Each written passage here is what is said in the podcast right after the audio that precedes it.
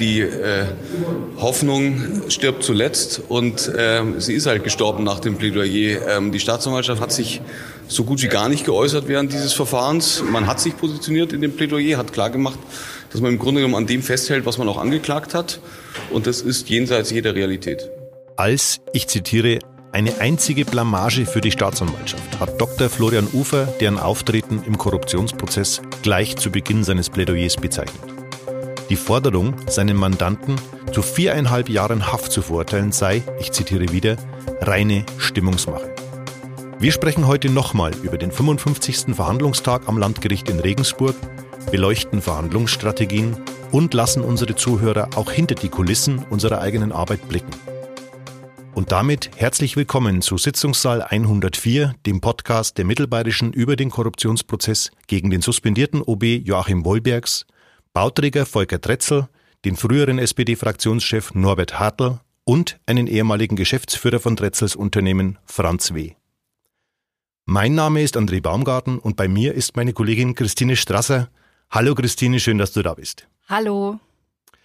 Dr. Florian Ufer, der Anwalt des Regensburger Immobilienunternehmers Volker Tretzel, forderte vor der Wirtschaftskammer des Landgerichts in Regensburg am Mittwoch Freispruch in allen Punkten. Das war nicht überraschend, aber diesem Antrag folgten sechs Stunden vernichtende Kritik an der Staatsanwaltschaft, oder? Ja, wie du schon sagst, der, die Forderung nach dem Freispruch war nicht überraschend.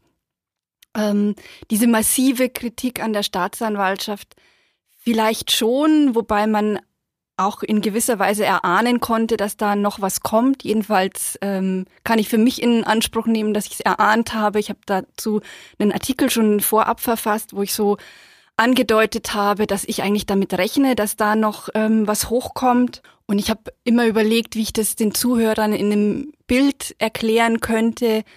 Im Artikel, den ich jetzt zum Plädoyer geschrieben habe, verwende ich das Bild von einem Crash, der sich jetzt da ereignet bei den Plädoyers, weil ich mir tatsächlich wie so ein Beobachter an einer Kreuzung im Straßenverkehr vorkomme, wo ich zwei Autos sehe, die aufeinander zufahren und ich eigentlich weiß, dass die jetzt zusammenstoßen. Und genau so hat sich das jetzt dann auch zugetragen. Überraschend war vor allem die Deutlichkeit, mit der Dr. Florian Ufer, das ist der Anwalt von Volker Dretzel, die Staatsanwaltschaft kritisierte. Was sind seine Vorwürfe? Also er hat das harte Vorgehen bei den Ermittlungen kritisiert, die vielen Fehler bei der Telekommunikationsüberwachung, die Grundrechtsverstöße, die die Kammer dazu auch vorgestellt, äh, festgestellt hat. Er hat nochmal ähm, die Härte beim Haftbefehl und der Inhaftierung kritisiert. Das sind alles Dinge, die wir ähm, schon gekannt haben, die er auch in, in seinem Einstellungsantrag, den die Verteidigung von Tretzel ja schon vor Weihnachten einmal gestellt hatte, vorgebracht hatte, beziehungsweise eben alle drei Anwälte, die den Bauträger Tretzel vertreten. Was jetzt neu war und was, glaube ich, auch nochmal so der Punkt war, weshalb er zu so massiven Worten gegriffen hat, ist, dass durch das Plädoyer der Staatsanwaltschaft für ihn klar geworden ist und man muss ihm da in gewisser Weise auch recht geben, dass eigentlich die Seite der Staatsanwaltschaft gar nicht darauf einge oder sehr wenig darauf eingegangen ist, was sich denn jetzt eigentlich in der Beweisaufnahme zugetragen hat. Ufer hat vorgeworfen, dass man dieses Plädoyer im Grunde gleich zum Auftakt des Prozesses hätte halten können. Das stimmt auch in weiten Teilen. Es gibt ein paar Ausnahmen, muss man auch sagen. Also zum Beispiel beim Anklagepunkt rund um den SSV Jahren hat die Staatsanwaltschaft jetzt schon Einschränkungen vorgenommen, aber das war eigentlich auch das Einzige. Ansonsten sind sie bei ihren massiven Vorwürfen geblieben. Sie sind nicht auf den Eröffnungsbeschluss der Kammer eingegangen. Das haben sie auch gesagt, dass sie das anders sehen. Denn das ist zum Hintergrund immer wieder wichtig, man muss es betonen, zugelassen wurde das äh, Verfahren, also die Anklage wegen Vorteilsgewährung und Vorteilsannahme. Die Staatsanwaltschaft ist aber dabei geblieben und so hat sie auch ihr Plädoyer gestaltet, dass es sich auch um zwei schwere Fälle von Bestechung und Bestechlichkeit handle. Also man hat sozusagen, wenn man so will, ist nicht darauf eingegangen, was die Kammer letztendlich in, in ihrem Urteil mal bewerten wird. Ist das äh, überraschend gewesen oder hatte man das schon erwarten können im Laufe der Verhandlung? Also ich habe es erwartet, dass zumindest diese Bestechungsvorwürfe äh, bleiben werden, dass man da sagt, man hat eine ganz andere Position, man geht weiterhin auf diese, diesen harten Konfrontationskurs. Das war schon absehbar, aber Jetzt zum Beispiel der eine Punkt, dass man auch bei dem Komplex Sparkasse und diesem Kredit an den Bauträger, den Organkredit, dabei bleibt, dass hier eine Straftat begangen wurde. Das hat mich dann schon überrascht, weil so habe ich die Beweisaufnahme nicht, nicht wahrgenommen, dass man das wirklich so noch aufrechterhalten kann. Und das traue ich mich in dem Punkt auch sagen, weil ich bin eigentlich immer sehr zurückhaltend in Bewertungen, weil ich das dem Gericht überlassen möchte. Aber da finde ich schon, dass man sagen kann, das kann von den, von den Leuten, die zugehört haben und die auch regelmäßig da waren bei diesem Komplex, das kann man nicht so wirklich nachvollziehen, mhm. warum sie da so hart geblieben sind und, und gar nicht auf das reagiert haben, was sich jetzt tatsächlich im Sitzungssaal abgespielt hat. Das ist das eine. Und man kann auch sagen, es gab ja zum Komplex Spenden, was so der Dreh- und Angelpunkt im Prozess ist, auch mal einen gerichtlichen Hinweis Anfang Februar, wo das Gericht nochmal ein Denkmodell vorgestellt hat, bisschen abgerückt ist von dieser These, dass man es mit einer zugesagten Großspende zu tun hat und möglicherweise Strohmännern, die da gespendet haben. Davon ist das Gericht abgerückt und hat gesagt, ja, trotzdem könnte man vielleicht eine Vorteilsgewährung hier verwirklicht äh, sehen, weil es eine innerbetriebliche Organisation von Spenden gab. Aber mit dieser naja, wie soll man das nennen, Einschätzung und in gewisser Weise nach unten Stufung hat sich die Staatsanwaltschaft halt gar nicht auseinandergesetzt, noch nicht mal argumentiert, warum man es ganz grundsätzlich anders sieht. Ich glaube, Dr. Florian Ufer hatte das auch ein bisschen als realitätsfern bezeichnet. Ja. Wir hören jetzt dann gleich mal rein. Das trifft's jetzt für meine Begriffe schon ein bisschen. Also, dass man schon irgendwo äh, natürlich auf seiner Position beharrt, aber eigentlich auch irgendwie ignoriert, was sozusagen die Beweisaufnahme ergeben hat, was die Zeugen tatsächlich vor Gericht ausgesagt haben. Ein wenig, ja. Das ist auch was, was die Anwälte im Plädoyer schön herausgearbeitet haben. Diese Stellen, wo die Staatsanwaltschaft zum Beispiel auch ignoriert hat, was die Ermittler der Polizei gesagt haben. Es gab komplexe, zum Beispiel Renovierungen und die Immobilienkäufe wo die Sachbearbeiter der Polizei vor Gericht gesagt haben, es gab keine, es gibt keine Hinweise, die sie gefunden haben, dass der Bauträger da involviert war. Das kam jetzt im Plädoyer der Staatsanwaltschaft überhaupt nicht mehr zur Sprache, sondern man hat auch in diesen Punkten eine Strafe für den Bauträger gefordert. Du hattest in deinem Artikel beispielsweise dazu geschrieben, dass Dr. Ufer vor dem Sitzungsbeginn noch mit den beiden Staatsanwältinnen gescherzt hat. Beschreib mir doch mal diese Situation. Ja, das ist, wenn dann alle Prozessbeteiligten morgens eintreffen, ist es halt immer noch so, man grüßt sich, das ist ganz normales Umgehen miteinander. Muss man vielleicht auch mal sagen, da werden keine Feindschaften gepflegt oder so. Zumal Anwälte und die Staatsanwälte ja öfter in Verfahren miteinander zu tun haben. Das heißt, größtenteils kennen sich die, das ist jetzt nicht so, wie gesagt, dass die da jetzt den Konflikt schon, bevor die Sitzung überhaupt beginnt, austragen. Vor dem Plädoyer war es jetzt so, dass Herr Ufer noch verkabelt wurde. Das ist ja auch ganz interessant. Er hat sich erbeten, mit einem Headset arbeiten zu dürfen, ähm, damit er sich während des Plädoyers ein bisschen freier bewegen kann und so. Und es ist halt dann so vorbereitet worden. Er hat noch einen Schluck Wasser getrunken, ist so durch den Sitzungssaal ein paar Schritte gegangen. Dann kamen die beiden Staatsanwältinnen und natürlich, man grüßt sich dann, guten Morgen und so. Und sie haben sich dann halt bisschen so ausgetauscht, hin und her geplänkelt, was ähm, ähm, schon öfter passiert, dass es noch so, so einen kurzen Austausch gibt. Also man grüßt sich zumindest noch. Da gibt es also schon noch irgendwo auf professioneller Ebene eine Arbeit miteinander. Ja, die gibt es noch. Bei dem Verfahren ist allerdings schon feststellbar, dass es weniger ist, finde ich, als ich es als ich es bei anderen Prozessen erlebt habe. Okay. Also es ist, ist schon irgendwo sehr verhärtet, aber man grüßt sich noch, man tauscht auch ein paar Worte miteinander aus. Höflichkeitsfloskeln. Ja, oder wie jetzt hier das war halt auch so ein einfach nochmal freundlich miteinander reden und Dr. Florian Ufer hat auch angekündigt, es wird Ihnen jetzt nicht gefallen, was er gleich sagen wird. Aber da war es eben noch mehr so, so scherzhaft und da haben die Staatsanwältinnen auch noch gelächelt. Es war dann ganz schnell anders, als er losgelegt hat. Genau. Wie war denn äh, die Reaktion auf seine Worte im Plädoyer? Von Seiten der Staatsanwältinnen? Ja. Ähm, also ich, ich habe es ja beschrieben, ganz versteinerte Minen. Ähm, ich kann da immer nicht viel an Re Reaktion deuten bei den beiden. Ähm, weil so wirklich viel kann man nicht ablesen. Sie, sie sagen auch nichts. Es gibt dann auch keine bösen Blicke oder irgendwie ein Aufschnaufen oder ich weiß es nicht, sondern ähm, die sitzen da, machen sich Notizen, also schreiben ähm, Argumente, nehme ich mal an, mit. Äh, vielleicht, weil sie sich überlegen, dass man noch irgendwie reagieren muss oder eben auch zu Dokumentationszwecken, um ähm, festzuhalten, was gesagt wurde. Aber dass man da jetzt wirklich sowas wie Verärgerung oder gar, dass sie jetzt irgendwie ähm, das Gefühl haben, sie müssten sich da rechtfertigen, ähm, da kann ich gar nichts feststellen. Okay.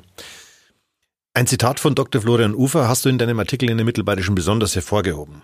Moral ist kein Maßstab im Strafrecht. Das finde ich wirklich sehr interessant. Lass uns mal reinhören, was der Anwalt nach seinem Plädoyer dazu gesagt hat. Die Staatsanwaltschaft hat viele Fehler gemacht in diesem äh, Verfahren. Beim Thema Spenden darf man nicht moralisieren. Wenn man das äh, äh, nur aus der Brille sieht, ähm, ähm, welche Summe ist denn gespendet worden und könnte man denn damit irgendwie beeinflussen, dann verliert man den Blick aufs Wesentliche. Der Blick aufs Wesentliche ist, darf ich innerhalb des Parteiengesetzes legal spenden? Und das darf ich auch jede Person, so oft sie will, jedes Jahr einmal 9.900 Euro. Und dann sind wir eben unter der äh, Veröffentlichungspflicht. Dann haben wir keinen falschen Rechenschaftsbericht, dann haben wir eine Einzelfallbetrachtung und dann haben wir auch keine Straftaten. Christine, was meint er denn damit? Also es ist natürlich äh, ein Satz, an dem man sich sehr reiben kann. Geht mir auch so. Wenn man das hört, ist man erstmal, hm, also man weiß schon, dass das Reaktionen hervorrufen wird. Vielleicht nochmal, um es einzuordnen, in welchem Zusammenhang ist das gefallen? Da ging es um das Thema Spenden.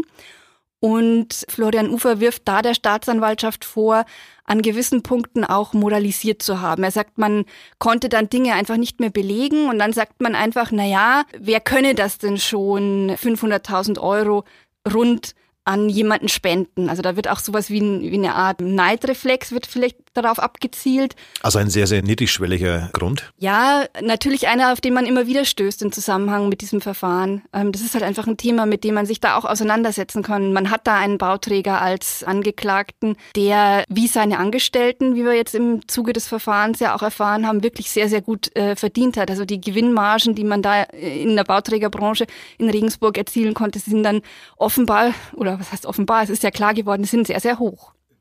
Da war es von zweistelligen Millionenbeträgen die Rede, die an die Mitarbeiter allein ausgeschüttet worden sind.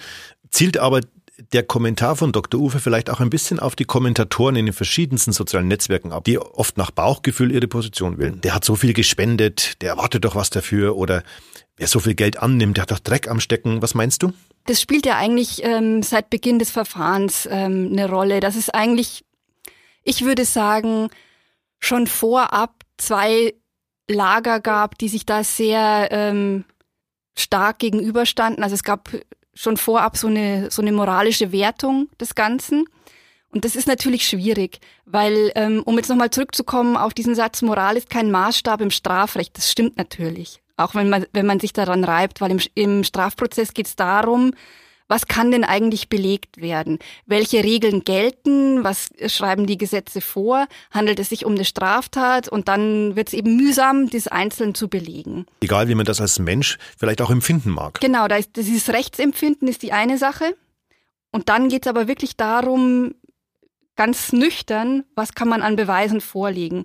Ähm, umgekehrt, wenn man jetzt sagt, Moral ist kein Maßstab im Strafrecht, ist es schon so, dass man auch sagen kann, es gibt kein Strafrecht ohne Moral. stimmt, das stimmt, ja. Weil, also wenn man jetzt das Strafrecht nur an der, an der Moral äh, ausrichten würde und das dann übersetzen würde in, in eine Rechtsordnung, dann wäre man am Ende bei einer totalitären Ordnung. Und das wäre auch völlig willkürlich, äh, weil Moral für jeden ein ganz individuelles äh, Maß genau. ist. Genau. Und ähm, dann hängt, wir haben jetzt diese Facebook-Kommentare oder überhaupt in die Kommentare in den sozialen Netzwerken angesprochen. Da hängt natürlich viel auch von Stimmungen ab und ähm, was gerade hochkocht. Ähm, aber ich würde jetzt nochmal äh, zurückkommen auf dieses Moralthema. Die Aufgabe des Rechtsstaates ist es dann, ähm, aus der Moral, die, es natürlich gibt, ähm, einen Kernbestand herauszufiltern und daraus dann die Regeln zu entwickeln, die gelten. Und da orientiert sich der Strafprozess natürlich daran, aber wie gesagt, es geht darum, was kann belegt werden. Und wenn ich es mal umkehren möchte, wenn man jetzt sagt, ähm, Jemand kann verurteilt werden, ohne dass belegt wird, dass er die, Sta die Straftat wirklich begangen hat. Äh, was soll das denn für eine Moral sein? Also wenn man es umdreht, erkennt man schon, dass der Satz, den Herr Ufer da fallen hat lassen, Sinn macht. Wir möchten heute auch noch über Anwaltsstrategien und deine Arbeit im Sitzungssaal sprechen. Zuvor aber ein kleiner Hinweis für unsere Zuhörer. Alles Wissenswerte, natürlich den Newsblog, Hintergründe und Einschätzungen zu dem laufenden Verfahren – finden Sie immer aktuell auf www.mittelbayerische.de slash Wohlbergs. Äh, lass uns doch über Verteidigungsstrategien in diesem Mammutverfahren sprechen. Gibt es da Unterschiede?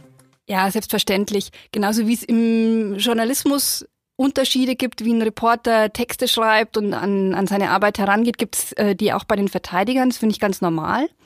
Ähm, es gibt ähm, Verteidiger, die aggressiver vorgehen, lautstarker, andere stürzen sich mehr auf Details, ähm, drehen Sachfragen hin und her. Also das kann man schon feststellen in diesem Verfahren. Vor der Wirtschaftskammer am Landgericht erlebt man in diesem Fall ja wirklich namhaft und hochklassige Anwälte.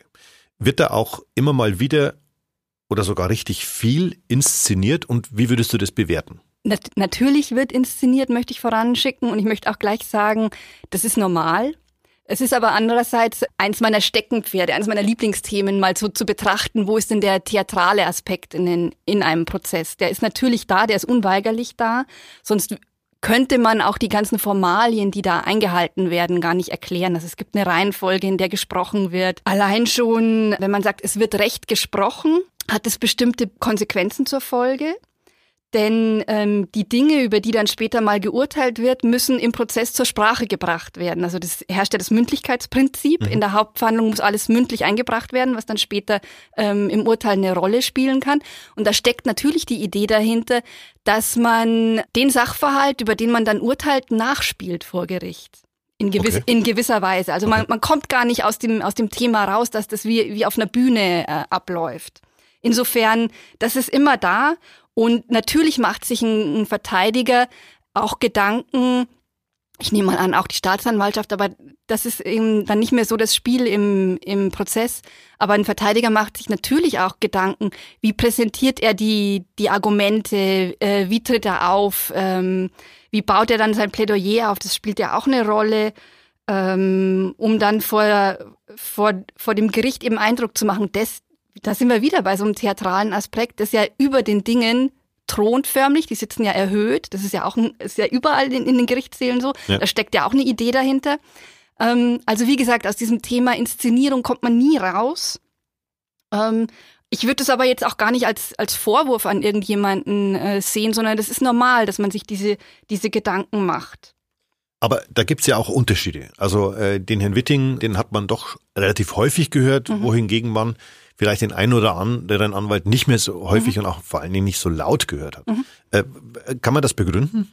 Allein schon dadurch, dass er natürlich den Mandanten hat, der im Zentrum des Verfahrens steht, Joachim Wohlbergs, okay. der auch am meisten beachtet wird von der Öffentlichkeit, denke ich, ist es das ist schon mal die Grundbedingung, weshalb man stärker auf ihn achtet. Dann ist Herr Witting da habe ich immer wieder Diskussionen mit ihm, aber zwischen uns ist da alles gut, muss ich mal sagen.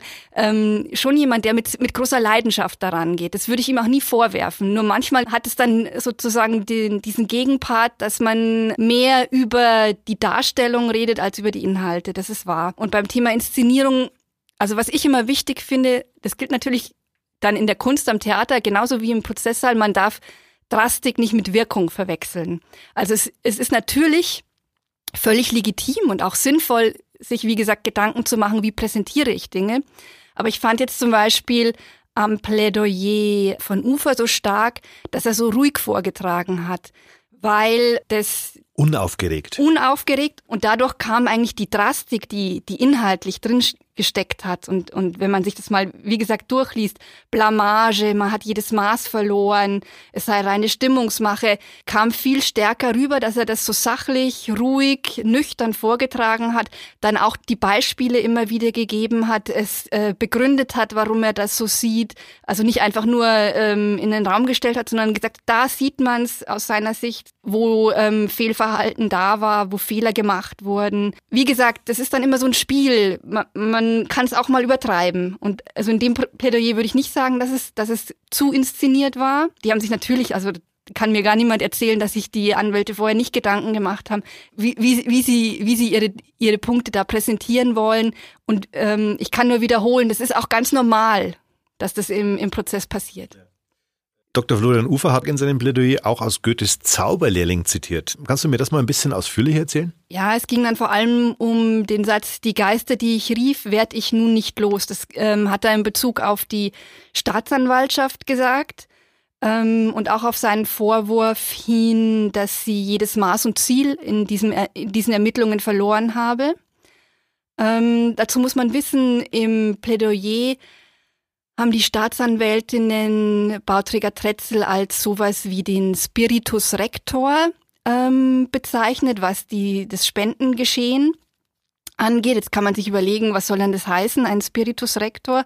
Also sowas wie ein lenkender Geist, ein äh, Mastermind hinter den Dingen, wenn man das jetzt mal so äh, ausdeuten will. So hat äh, Florian Ufer jedenfalls getan. Ähm, und er hat dann vorgeworfen, dass man zu so einer Formulierung greift, weil man eigentlich ähm, eben nicht mehr direkt belegen kann, wie er denn Einfluss genommen haben soll und dann einfach sagt, naja, er war der lenkende Geist dahinter und somit ist er schuldig. Verstehe. Quasi. Mhm. Ähm, das ist so, so der Hintergrund. Er hat, er hat dann eben Zauberlehrling kennt eben jeder und jeder weiß, was gemeint ist. Ja. Ähm, dass man da was ins Leben gerufen hat mit den Ermittlungen und dann irgendwie aus seiner Sicht rausgekommen ist. Wie bleibt man als Journalist bei so einem komplizierten und vielseitigen Verfahren unparteiisch? Ja, wie bleibt man unparteiisch? Das ist gar nicht so einfach. Aber andererseits wieder schon, weil man muss sein journalistisches Handwerk einfach ernst nehmen und das, was man mal gelernt hat. Nämlich, dass man immer wieder bei so einer langen, ja, hier ist es Beobachtung, keine Recherche, immer wieder mal den Schritt zurück macht und sich die Dinge versucht von außen ähm, zu betrachten. Das ist natürlich sowas, was man innerlich machen kann. Ich bin jetzt auch so vorgegangen, dass ich mir sozusagen ein paar Leser meines Vertrauens gesucht habe, schon vor dem Prozess, die ich immer wieder befrage, wie sie die Berichterstattung so wahrnehmen, ähm, und die dann immer wieder auch mal ein, ein, ein kritisches Wort dazu sagen und äh, mir so eine Rückmeldung geben, was man vielleicht noch beleuchten könnte, was Fragen sind, die bei Ihnen aufgetaucht sind und mir auch rückmelden, ob Sie das so wahrnehmen, als ob ich eine bestimmte Tendenz hätte. Man muss das ja tatsächlich heutzutage auch einfach nochmal ausdrücklich sagen. Ja. Das handhabt, glaube ich, jeder unserer Kollegen nicht anders, äh, dass man sich auch mal rückspiegeln lässt, was denn äh, die Wirkung unserer Arbeit nach außen darstellt. Also ich kann das, äh, kann das nur unterstreichen, dass das sehr, sehr wichtig ist. Aber ich glaube, ich habe dich unterbrochen. Ja, es sind zum einen, wie gesagt, ähm, so Leser des Vertrauens, das sind natürlich Leute, Leute, die ich kenne, die kommen aus meinem privaten Umfeld, haben ganz unterschiedliche Hintergründe. Das ist das eine. Und dann ist es natürlich so, dass man schon sehr stark darauf achtet, was kommt denn insgesamt so an Kritik von Lesern auch. Und da ist es halt so, ich nehme die immer ernst, wenn es sachliche Kritik ist. Ist ja leider mittlerweile so, dass man oft auch persönlich angegangen wird. Da ist es dann schwierig, damit umzugehen. Oder wenn es einfach pauschal heißt, ähm, die guckt ja eh nur auf dieses und jenes. Ähm, und ich dann, dann frage ich eben nach, haben Sie eine Textstelle, wo Ihnen das besonders aufgefallen ist, um mal für mich dann spiegeln zu können, vielleicht kommt es auch irgendwie falsch an. Das ist das eine, aber wenn sachliche Kritik kommt, das nehme ich immer ernst und lasse mir es auch durch den Kopf gehen. Was für mich auch immer so ein wichtiger Punkt ist, bei so einer langen Berichterstattung, kommt jetzt die Kritik nur von einer Seite oder kommt sie von verschiedenen Seiten? Und da bin ich, das klingt jetzt vielleicht komisch, wenn ich das sage, ich bin immer beruhigt, wenn ich so einen Vormittag habe nach einer Prozessberichterstattung, wo dann das Telefon klingelt und dann schimpft mich erst einer aus, weil ich viel zu streng bin mit allem und äh, wie ich das dann nur so sehen kann und man müsste doch auch und so weiter.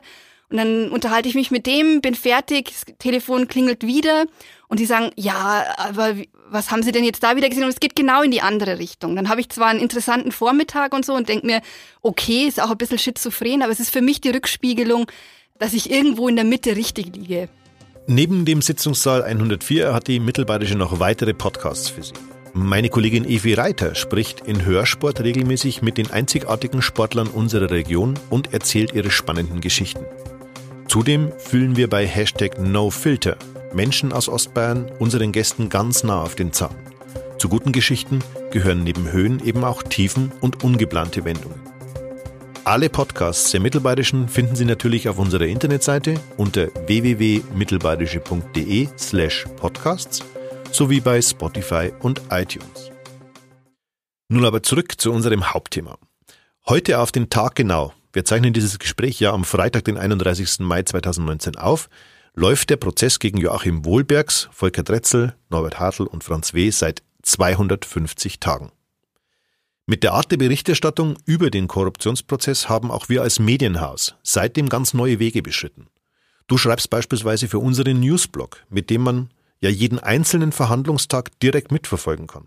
Wie schwierig ist das? Zuhören und gleichzeitig schreiben?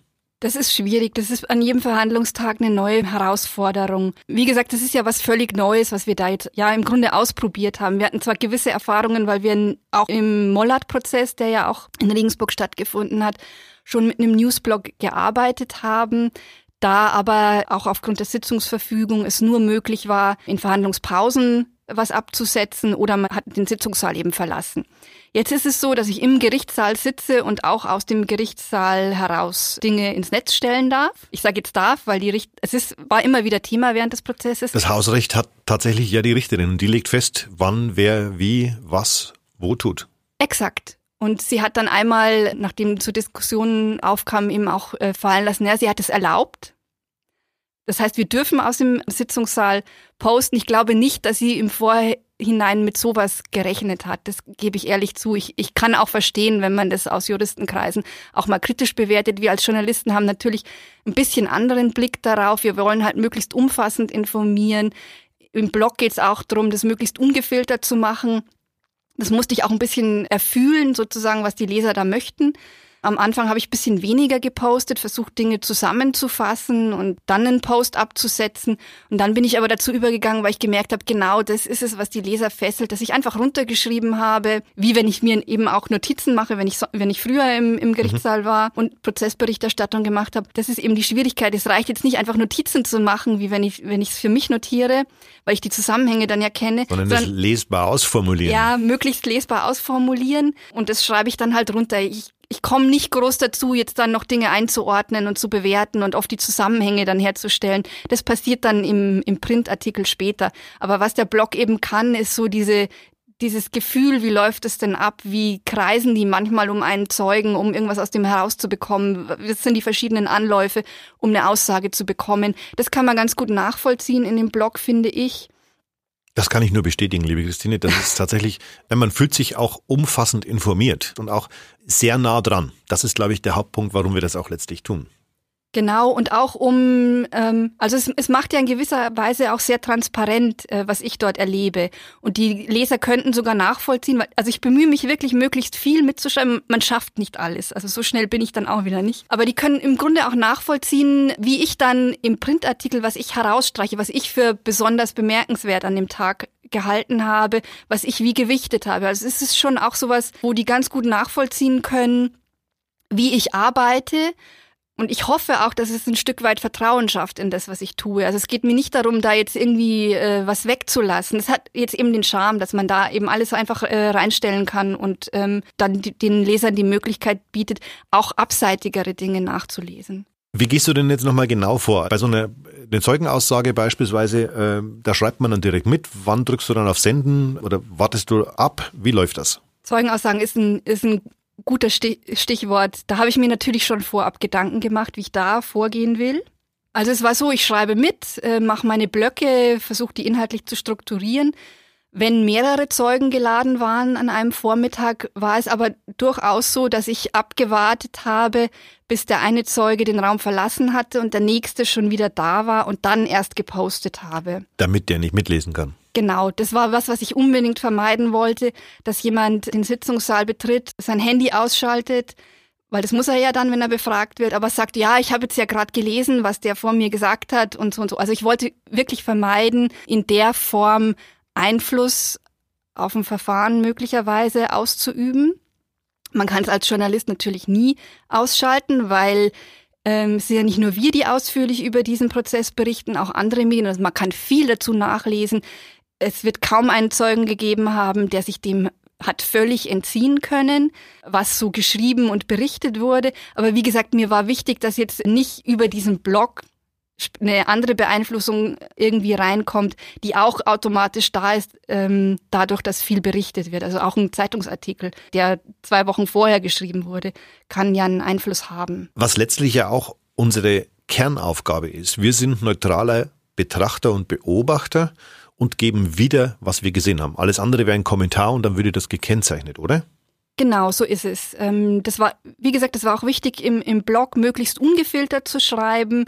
Ähm, auch Dinge, die ich in meiner Bewertung, wo ich sagen würde als Journalist, okay, das sieht man dann ja eben, was verwende ich im Printartikel, wo ich sage, okay, das wird jetzt für die weitere Entwicklung wahrscheinlich keinen Einfluss haben im Prozess, das lasse ich dann weg. Aber man sieht im Blog eben, sie hat, ich habe es jetzt trotzdem reingeschrieben, obwohl ich mir in dem Moment vielleicht schon dachte, wird nicht weitere Folgen haben. Ein Nebenaspekt ein Nebenaspekt, der steht trotzdem drin, weil ich eben bewusst keinen Einfluss also möglichst wenig. Natürlich hat man seine subjektive Sicht irgendwie und allein dadurch, wie gesagt, ich komme nicht mit allem nach.